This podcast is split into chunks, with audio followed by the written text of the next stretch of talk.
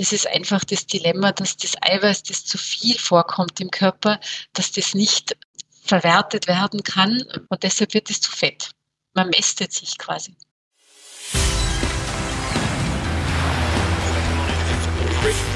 Gut zu wissen, der Erklärpodcast der Tiroler Tageszeitung.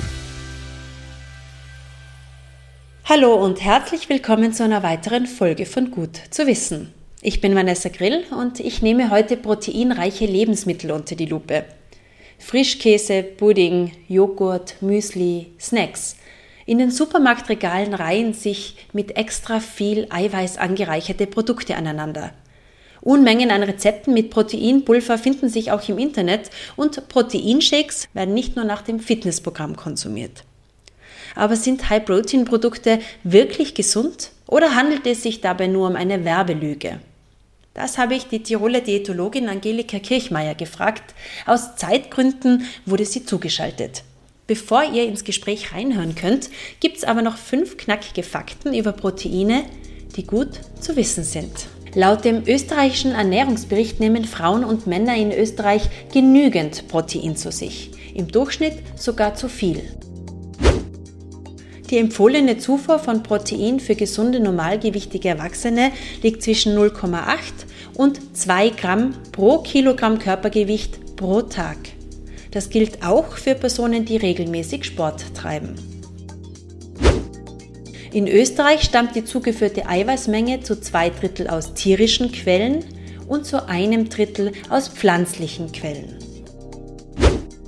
Die Haupteiweißquellen in der menschlichen Ernährung sind derzeit Fleisch, Getreide sowie Milch und Milchprodukte. Hülsenfrüchte spielen in der Ernährung der Österreicherinnen eine untergeordnete Rolle. Ein Aufwärtstrend ist aber festzustellen. Hallo Angelika, ich begrüße dich. Hallo Vanessa, vielen Dank für die Einladung. Danke, dass du dir wieder Zeit genommen hast. Dieses Mal geht es um diesen Proteinhalt in Supermärkten und in Rezepten im Internet. Überall findet man Protein. Aber was ist denn Protein genau? Protein ist eigentlich nicht eine Substanz, sondern das sind ganz viele verschiedene Substanzen. Also man kann es vergleichen mit Äpfeln. Man sagt Äpfel, aber es gibt ganz viele verschiedene Sorten und so ist es auch beim Protein, beim Eiweiß ist ja das Gleiche. Da haben wir quasi eine, eine Überschrift und dann haben wir ganz viele verschiedene Strukturen. Und im Körper braucht man das Eiweiß de facto überall. Wenn zum Beispiel jemand mal sich das Blut abnehmen lässt, dann findet man da drin zum Beispiel diese Lipoproteine, also HDL, die, die Blutfette, LDL, Gesamtcholesterin und so, das wird alles quasi mit Eiweiß transportiert. Oder wenn jemand seinen Langzeitzucker bestimmen lässt, da haben wir die sogenannte HbA1c, Hämoglobin. Globin ist ein Eiweiß. A1c, das bindet einfach den Zucker dieses Eiweiß, dass wir in der Muskulatur Eiweiß haben, das ist eh jedem bekannt. Viele Hormone brauchen Eiweiß, viele Enzyme brauchen Eiweiß. Also Eiweiß ist quasi so Allrounder im ganzen Körper. Aber äh, wir brauchen nicht Unmengen an Eiweiß. Jetzt kann man Proteine in tierischer oder pflanzlicher Form zu sich nehmen. Was macht es denn für einen Unterschied? Das tierische Eiweiß ist uns Menschen natürlich ähnlicher. Das heißt, das nehmen wir leichter auf hat aber ein bisschen den Nachteil, dass man mit dem tierischen Eiweiß auch viele Begleitstoffe mit dazu aufnehmen, zum Beispiel die Purine, die, wenn man zu viel davon erwischt, zu einer Gicht führen können. Also zuerst zu erhöhten Harnsäure und dann irgendwann kristallisiert das aus, dann gibt es eine Gicht. Auch Cholesterin zum Beispiel, wenn man Fleisch isst und es ist sehr viel Fett dabei und es ist vielleicht noch ein Mastfleisch, dann haben wir das Problem, dass wir relativ viel Cholesterin auch mit uns, äh, mit dem Eiweiß quasi aufnehmen. Und bei pflanzlichen Lebensmitteln haben wir dieses Thema nicht, weil da haben wir weder ein tierisches Cholesterin drinnen, noch bei den Proteinen ist so, natürlich haben die Hülsenfrüchte Proteine, aber da muss man schon sehr viel essen, dass man da irgendwann einmal zu einem Überschuss kommt. Also das Pflanzliche ist uns nicht so nahe. Also wir können mit dem nicht so viel anfangen wie mit dem tierischen, aber das tierische hat dafür ein bisschen mehr von den Begleitstoffen, von denen wir nicht zu viel haben sollten. Also was bedeutet das jetzt für die Praxis? Mehr von der Pflanze, weniger von, vom Tier, dann haben wir im Prinzip alles erledigt. wie wir im Eingang schon erwähnt haben, in den Supermärkten auf zahlreichen Produkten wird auf einen erhöhten Proteingehalt hingewiesen und eben auch im Internet bei zahlreichen Rezepten Proteinpulver verwendet. Woher rührt denn dieser Hype, glaubst du? Naja, das ist eigentlich ganz einfach. Wir haben nur drei Hauptnährstoffe, also Eiweiß, Fett, Kohlenhydrate. Und damit man den Absatz ein bisschen fördern kann, egal in welchem Bereich, muss man de facto immer eins herausnehmen, das man hypt und die anderen, die werden verteufelt. Und das wird halt ja immer wieder neu aufgerollt. Also ich erlebe jetzt zum Beispiel die dritte Low-Carb-Welle. Ja, meiner Ansicht nach ist es einfach ein Werbegag, um immer wieder halt was Neues, quasi vermeintlich Neues verkaufen zu können. Dann ist er zeitlang in und dann flaut es wieder ab, dann kommt wieder was Neues. Im Moment sieht man auch in den USA den Trend High Fett. Mal schauen, ob das dann unser nächster Trend ist, dass wir das Eiweiß wieder vergessen und dann ist das Fett auf einmal in und irgendwann werden die Kohlenhydrate wieder in sein. Äh, in Wahrheit ist es so, dass wir von jedem ein bisschen was brauchen und von nichts zu viel. Früher hat man ja diese Eiweißshakes eigentlich nur aus dem Fitnessstudio gekannt oder bei Bodybuildern, die dann auch Eiweißshakes zu sich genommen haben. Kann es auch daher kommen? Kann natürlich leicht sein, dass man das da so ein bisschen aufgenommen hat und das halt dann einfach weiterspinnt, dieses ganze äh, Geflecht. Leicht möglich. Wer der Auslöser war für den aktuellen Proteinhype, das weiß ich nicht. Das ist halt so schön langsam übergeschwappt und, und jetzt haben wir es halt ich hoffe, dass diese Welle bald wieder vorbeigeht, weil sie uns nicht wirklich Vorteile bringt. Würdest du dieses Proteinmarketing als Werbelüge bezeichnen? Also wenn ich jetzt das so bezeichnen würde, dann hätte ich morgen wahrscheinlich meinen Briefkasten voller Klagen, weil es ist legal. Also es ist erlaubt, es, es darf so sein und deshalb darf man es nicht als Lüge oder als Betrug oder sonst was bezeichnen, weil es einfach erlaubt ist. Würdest du sagen, dass der Proteinhype gefährlich ist? Kann man das so sagen? Würde ich schon sagen, es ist so ganz rein rechtlich betrachtet, können wir es noch nicht 100 Prozent sagen, weil es einfach keine Langzeitstudien gibt. Man muss sich vorstellen, Eiweiß ist der einzige Nährstoff, der nicht nur also Kohlenstoff, also Energie liefert und Wasserstoff und Sauerstoff, sondern auch Stickstoff. Und Stickstoff kennen die meisten, das ist nichts anderes als ein Dünger, ein Stickstoffdünger. Ja. Und wenn man eine Pflanze zu wenig düngt, wissen wir, die, die wächst nicht so gut. Wenn man eine Pflanze zu viel düngt, dann ist es ganz fix, dass die abstirbt. Beim Menschen haben wir jetzt diesen Hype, wir haben nicht zu wenig, sondern wir haben viel zu viel Dünger. Und was dieses zu viel an Dünger auf Dauer in unserem Körper auslöst, wissen wir alle noch nicht. Aber ich sehe zum Beispiel in der Praxis, wenn jemand viel zu viel Proteine isst, dann steigt immer der Fettgehalt. Also ich habe hab Sportler, zum Beispiel Kraftsportler, die einfach ja in der Früh mit Eiweißpulver anfangen und dann einen Reis mit Hühnchen und so essen halt und das alle zwei Stunden und die kommen auf so einen hohen Eiweißanteil. Kalorienmäßig waren es eigentlich okay, aber eiweißmäßig sind die so hoch, dass man eben im Prinzip dann Bilder kriegt, wie bei einem Menschen, der sich nie bewegt und einfach dick ist. Das ist einfach das Dilemma, dass das Eiweiß, das zu viel vorkommt im Körper, dass das nicht verwertet werden kann, weil quasi der Überschuss einfach ja, in so kurzer Zeit nicht weggearbeitet werden kann und deshalb wird es zu fett. Man mästet sich quasi. Insofern okay. ist es schon gefährlich. Was jetzt dieses Eiweiß dann mit den Nieren macht, mit der Leber macht, mit dem Darm macht, da gibt es natürlich überall Hinweise. Aber ja. so wie beim Rauchen, da hat man ja viele Jahre gesagt, kann Lungenkrebs verursachen. Mittlerweile darf man sagen, verursacht Lungenkrebs, weil es einfach entsprechende Langzeitstudien gibt. Beim Eiweiß, wie gesagt, ist der Hype viel zu kurz, dass man jetzt sagen könnte, das wird auf jeden Fall dann zu diesem Endpunkt kommen, sondern man muss jetzt sagen, es kann. Für wen kann denn eine proteinreiche Nahrung oder eine übermäßige Proteinzufuhr sinnvoll sein? Also eine übermäßige Proteinzufuhr, man spricht da von mehr als zwei Gramm Eiweiß pro Kilogramm Körpergewicht, ist eigentlich für niemanden auf Dauer sinnvoll wo man schon schauen muss, dass die Eiweißversorgung sichergestellt ist, ist bei allen Menschen, die zum Beispiel krank sind. Wir brauchen ja zum Beispiel für unser Immunsystem Eiweiß und da muss man schauen, dass die Eiweißversorgung tatsächlich ordentlich passt. Da ist es aber nicht das Wichtigste, dass, oder sagen wir anders, da muss man nicht auf, nur auf die Menge schauen, sondern vor allem auf die Eiweißzusammensetzung. Das heißt, dass die Bausteine, die man braucht, in der speziellen Krankheitsphase, dass die dann dem Körper auch zur Verfügung stehen. Also dann herzugehen und irgendein eiweißangereichertes Produkt zu essen oder eiweißangereichertes Wasser zu trinken oder Eiweißpulver zu nehmen, der Schuss kann dann oft einmal nach hinten losgehen, weil es mir, wenn ich Pech habe, nicht das Eiweiß bringt, das ich brauche, sondern den Körper dann eher belastet, als dass es mir was nützt.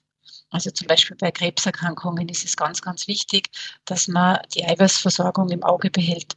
Oder bei Untergewicht aufgrund zum Beispiel von Magersucht. Da ist es auch ganz, ganz wichtig, die Eiweißversorgung sich immer anzuschauen, dass das dann tatsächlich ordentlich läuft.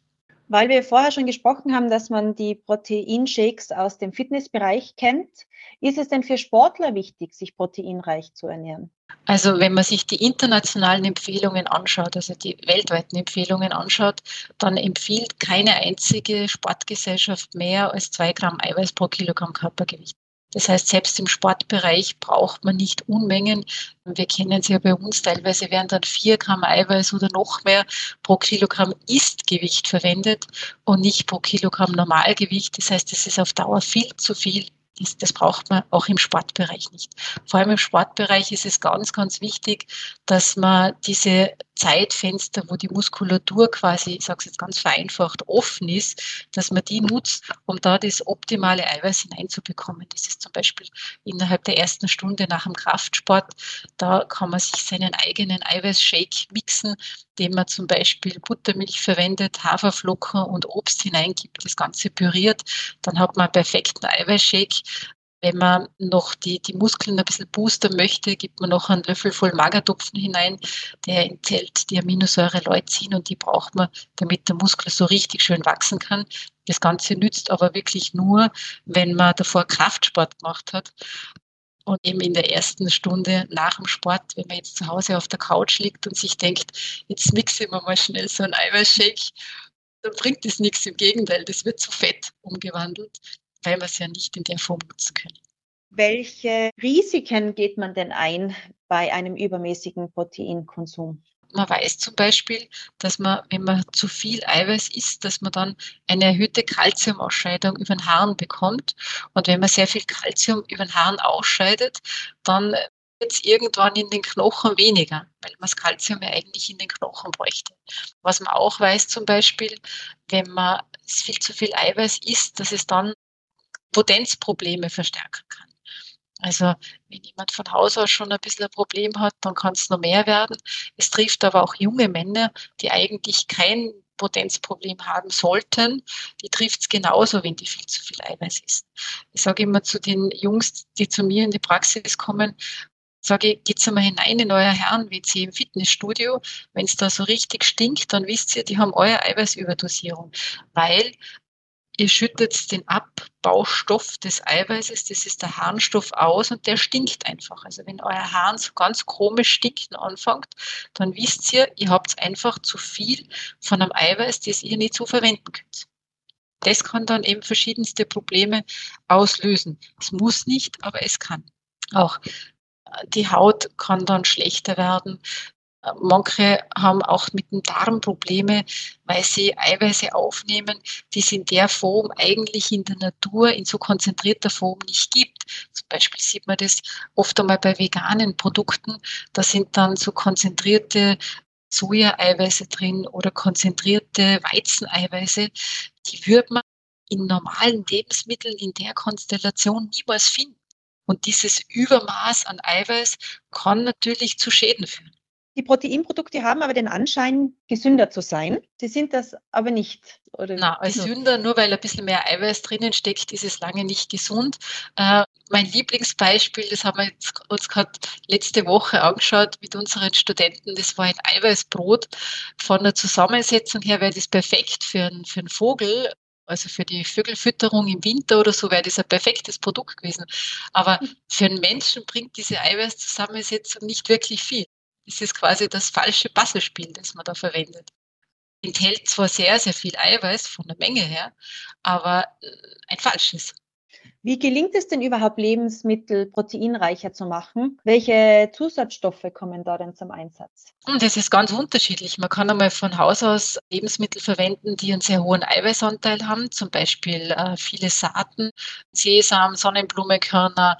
Die haben zum Beispiel relativ viel Eiweiß. Wenn man das hineingibt, dann äh, ja, erzielt man Produkte mit einem mengemäßig höheren Eiweißanteil, bringt uns aber als Menschen nicht so ganz viel. Oder zum Beispiel Erdnüsse enthalten auch relativ viel Eiweiß, aber bringen uns für den Muskelaufbau zum Beispiel auch nicht so besonders viel. Also man kann einfach eiweißreiche Zutaten hineingeben. Es werden auch oft einmal Restprodukte oder vermeintliche Abfallprodukte, die halt bei der Lebensmittelherstellung anfallen, dazu gemischt. Zum Beispiel, wenn man jetzt Öl gewinnt, dann hat man den Preiskuchen, einen Preisrückstand und da steckt natürlich Eiweiß drinnen. Und dieses Eiweiß kann man dann hochkonzentriert am Produkt zum Beispiel zugeben. Oder bei, bei der Milchproduktion, bei der Käseproduktion, Butterproduktion, was auch immer, fällt auch oft einmal noch ein kleiner Teil Eiweiß zum Beispiel an und das kann man wieder weiterverwenden. Also früher in Tirol zum Beispiel hat man noch den Schotten draus gemacht. Das letzte Eiweiß noch herausgeholt. Und das macht man heute auch. Das ist ja per se nichts Schlechtes. Ist ja was Positives. Nur ähm, es bringt mir halt nichts, wenn ich das dann in konzentrierter Form und in sehr großen Mengen irgendein Produkt beimenge. Das wäre dann beim Hüttenkäse der Fall, weil beim Hüttenkäse zum Beispiel kann man sich entscheiden, mit zusätzlichem Protein oder den gängigen. Ja, also es macht wenig Sinn, dass man sich ein Produkt holt, das eben einen höheren Eiweißanteil hat, weil man braucht immer eine Mixtur. Also man sollte die Lebensmittel immer mischen. Und wenn ich dann von einem zu viel habe, dann bräuchte ich von einem zweiten Partner ja auch ganz, ganz viel. Zum Beispiel beim Hüttenkäse müsste ich dann ganz viel Brot dazu essen oder ganz viele Kartoffeln, damit sich das irgendwie wieder ausgleicht im Körper. Also man muss sich, wie gesagt, das Eiweiß immer so vorstellen wie so ein Bastelspiel, wie so ein Kinderbastelspiel. Wir brauchen als Erwachsene 20 Bausteine und nur wenn wir alle 20 Bausteine haben, dann kann der Körper dieses Eiweiß in körpereigenes Eiweiß umwandeln. Wenn ich jetzt von einem Baustein 20 hineinwerfe und dafür der andere fehlt, dann kriege ich kein gesamtes Bild und das Ganze geht dann eigentlich in die, in die Fettverwertung quasi hinein. Der Verein für Konsumenteninformation hat stichprobenartig Produkte verschiedener Lebensmittelkategorien miteinander verglichen und eben festgestellt, dass einige Proteinprodukte preislich teurer sind, aber gar nicht unbedingt mehr Eiweiß enthalten als normale Produkte. Ja, das kennen wir äh, aus vielen Bereichen, dass manche Produkte gehypt werden und wenn man sich dann Vergleichsprodukte anschaut, dann sind die teilweise gleich gut, wenn nicht sogar besser. Also nur weil ein Produkt gehypt wird oder beworben wird, heißt es noch lange nicht, dass es dann deshalb tatsächlich einen Nutzen bringt. Muss auf die Proteinzufuhr eigentlich so im Alltag geachtet werden oder ist der tägliche Bedarf eigentlich eh normalerweise gedeckt? Also ich bin jetzt seit fast 30 Jahren im Job und habe unzählige Ernährungsprotokolle berechnet, aber wir haben normalerweise keinen Proteinmangel. Was man allerdings in den letzten Jahren sieht, das ist also ein bisschen eine schräge Konstellation. Man lässt viele Lebensmittel weg, weil man Angst davor hat. Zum Beispiel, man lässt die kohlenhydrathaltigen Lebensmittel weg, weil die machen ja vermeintlich dick. Man lässt die Kartoffel weg, man lässt das Getreide weg. Und, und auf der anderen Seite versucht man das dann irgendwie wieder wettzumachen mit irgendwelchen Pulverchen und angereicherten Produkten. Wenn man sich aber die klassischen Grundrezepte anschaut, dann hätten die alle ausreichend Eiweiß drinnen und auch in der perfekten Zusammensetzung. Also wenn man einfach so essen, man heute essen würde, wenn die ganze Ernährungsaufklärung, Ernährungsaufklärung unter Anführungszeichen, via Blogs und so äh, und Influencer nicht gäbe, dann müssten wir uns über das Thema Eiweiß gar nicht unterhalten. Das ist eigentlich erst ein Problem der letzten paar Jahre, würde ich sagen. Also wir benötigen also gar keine High-Protein-Produkte. Na, wenn wir ganz normal essen, dann benötigen wir das nicht. Ich finde das immer so nett. Ich habe einmal einen Spruch gehört, hätte das deine Großmutter gegessen? Der fällt mir in solchen Situationen immer wieder ein, weil die haben halt einfach intuitiv das Richtige gegessen. Und gerade im Bereich von Eiweiß äh, ja, haben die einfach die Lebensmittel so gemixt, dass das gepasst hat. Und diese Mixtur, das, das kennt man ja heute noch. Was haben denn die damals gemacht? Und, und wir werden uns das eh heute dann noch anschauen, was man mixen sollte. Und dann wird deutlich, wie einfach das eigentlich ist, dass man da keine große Wissenschaft draus machen muss, sondern das ist ganz, ganz was Einfaches. Wir haben auch vor äh, etlichen Jahren, mal noch lange bevor wir diesen Eiweiß-Hype so wie heute gehabt haben, haben wir mal uns auf der ganzen Welt angeschaut, wie schauen denn die Grundrezepte aus? Und wir haben in Asien, in Afrika, in den USA, wir haben überall uns diese Grundrezepte geholt. Und das Spannende war, die waren in der Eiweißzusammensetzung alle perfekt. Also okay. egal, wo man sich auf der Welt befindet, die Grundrezepte sind immer perfekt zusammengesetzt. Auch in Geruch. Also dann sag doch gleich, wie zum Beispiel so ein perfektes Grundrezept ausschauen könnte? Also wir brauchen immer als Basis eine Kohlenhydrat-Eiweißquelle. Klingt ganz kompliziert, wird aber gleich ganz einfach. Zum Beispiel eine Kartoffel wäre eine Kohlenhydrat-Eiweißquelle. Oder Getreide in jeglicher Form, ob das jetzt das Brot ist, ob das das Müsli ist, ob das die Nudel ist. In der Vollkornvariante enthält die sehr viel Eiweiß und wäre auch eine Eiweiß-Kohlenhydrat-Kombi. Oder die Hülsenfrüchte, die jetzt ja wieder in werden, also zum Beispiel Erbsen, Bohnen, Linsen, Kichererbsen oder so. Auch die enthalten sowohl Kohlenhydrate als auch Eiweiß. Das heißt, das ist unsere Basis, die bräuchte man immer hat den riesen Vorteil, dass wir zum einen Gehirnenergie dabei haben, also die Kohlenhydrate, und zum anderen eben auch dieses Eiweiß zum Aufbau. Jetzt kann man die untereinander mischen. Also wenn es quasi ganz vegan hergehen sollte, dann könnte hergehen und sagen, okay, ich mache mir jetzt einen Linseneintopf mit Kartoffeln und schon hätte ich mein Eiweiß gedeckt. Oder ich esse ein Brot, ein Vollkornbrot mit Hummus, mit diesem Kichererbsenaufstrich, schon hätte ich mein Eiweiß gedeckt. Wenn ich jetzt sage, naja, das Vegane, das, das ist mir zu wenig, das ja, kriege ich irgendwann nicht mehr aus dem Darm hinaus. Das ist nämlich das, was viele beschreiben, wenn ich nur dieses vegane Eiweiß esse, dann habe ich das Gefühl, dass das aus dem Darm irgendwann nicht mehr raus will. Dann hat man die Möglichkeit, dass man eben Getreide, Kartoffeln oder Hülsenfrüchte, sprich die Basis, entweder mit Ei kombiniert oder mit Milch und Milchprodukten, zum Beispiel ein Käsebrot, oder mit Fisch oder mit Fleisch. Und wenn wir uns jetzt diese Kombinationen anschauen, dann wird klar, dass zum Beispiel ganz ein normaler Kartoffelpüree ist ein Mix aus Kartoffel, also Kohlenhydrat-Eiweißquelle plus Milch, dass das schon alles abdeckt. Oder ein Grießbrei. Grießbrei ist Getreide plus Milch. Oder wie ich schon erwähnt habe, ein Käsebrot zum Beispiel. Ein Palatschinke. Also das, die einfachsten Grundrezepte, die einfachsten Gerichte haben automatisch immer die perfekte Eiweißzusammensetzung. Also braucht man nicht zusätzlich noch ein Produkt. Aber wenn man jetzt beginnt, Kohlenhydrate wegzulassen, weil es im Moment gerade so in ist, Low Carb zu essen, dann lasse ich alles weg, was Gluten oder Gluten enthält. Kann beides sagen. Dann wird es irgendwann einmal so wenig, und dann wird es schwierig, tatsächlich das Eiweiß zu bekommen. Und dann denkt man sich vielleicht, naja, ich habe ja zu wenig Eiweiß, also muss ich ein Eiweiß angereichertes Produkt nehmen. Aber beim Eiweiß angereicherten Produkt weiß ich ja nicht, welche Bausteine, welche Puzzlesteine da genau drinstecken. Jetzt kann es mir passieren, dass ich von meinen 20 verschiedenen, die ich bräuchte, vielleicht von 10 viel zu viel habe, aber dafür fehlen mir die anderen. Also wenn ich mit Produkten arbeiten möchte, dann muss man sich immer das sogenannte Aminosäurenmuster ausrechnen von der jeweiligen Person, wie viel Eiweiß, also wie viel von der speziellen Aminosäure braucht die Person.